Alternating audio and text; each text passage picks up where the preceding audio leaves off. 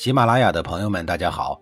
告诉大家一个好消息，除了音频以外，我最近开始以视频的方式为大家讲历史，内容也不再局限于中国古代史，而是涵盖人文、社会、西方历史等等，还包括对一些经典童话人物、历史人物进行全新解读。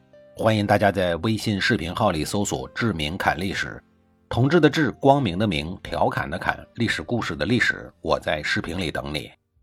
上一集里呀，我说到了坚持了七百九十岁的鲁国的事儿。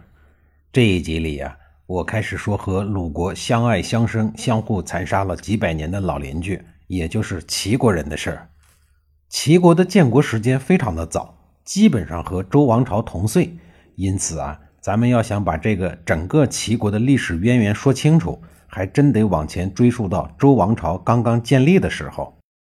大周王朝建立的早期，虽然偶有动荡，但是在强大的军事实力的保驾护航之下，还是逐渐进入了平稳的发展阶段。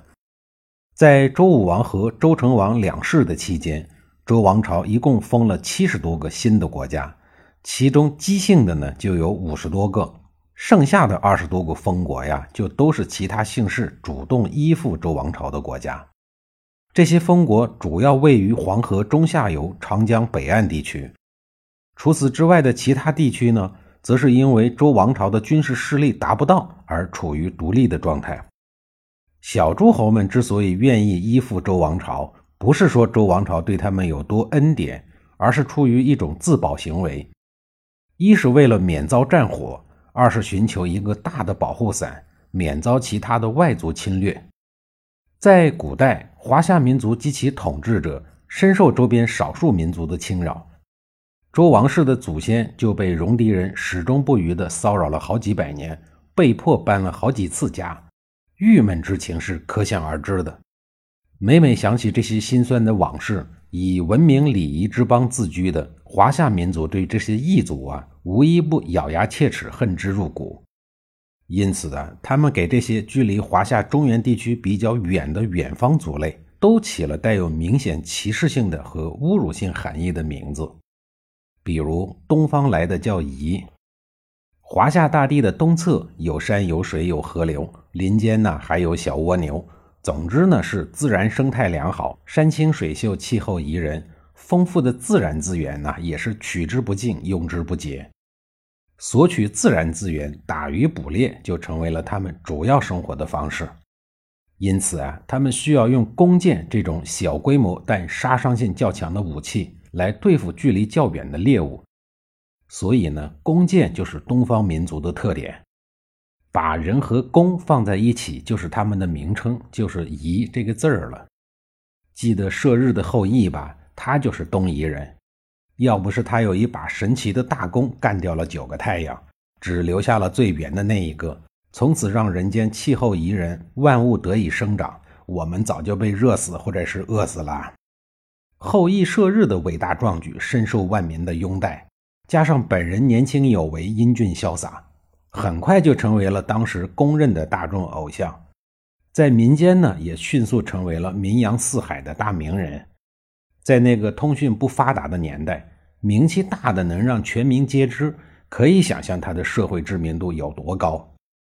不过啊，相比他老婆的知名度，则又逊色了一些。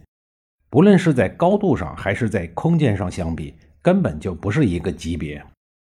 后羿的名气再怎么大，也只是在民间广为流传，而他老婆的名气呢，则从民间到天上，真正做到了跨界流传。名气大的人鬼神魔妖仙无人能及，都到二十一世纪了，我国科研人员还借用他的名字来命名人造卫星，比如嫦娥一号、二号、三号等等。对了，他的老婆呀就叫嫦娥。我科研人员不但借用嫦娥本人的名字，甚至连他宠物的名字也十分贴心的一并借用了。这不，把运送卫星的交通工具，也就是月球车。命名为玉兔二号，据说很快就要发射嫦娥五号了。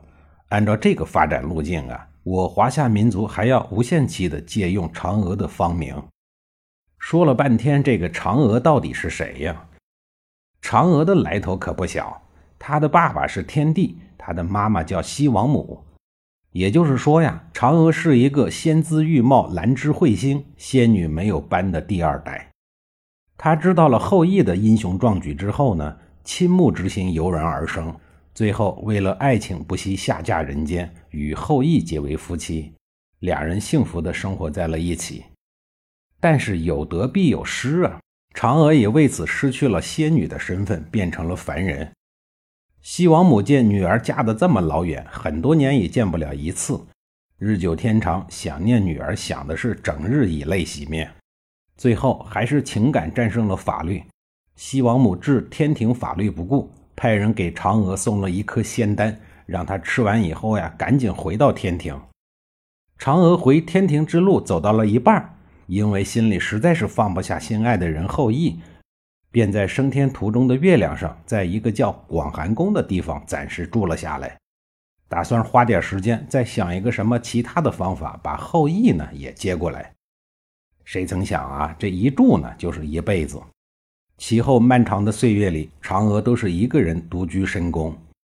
千百年以来，每一个月圆之夜，她的爱人后羿都会独自站在距离广寒宫三十八万公里之外的那片孤寂的旷野上。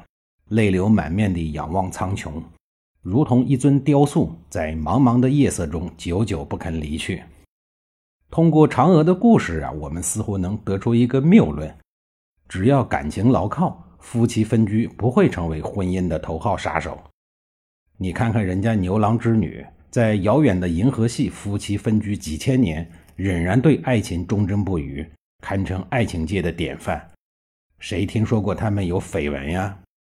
这一集里，我扯完了齐国土地上那些唯美动人的神话故事以后呢，下一集里啊，我正式的给您说一说姜子牙的后人在东夷大地上的爱恨情仇。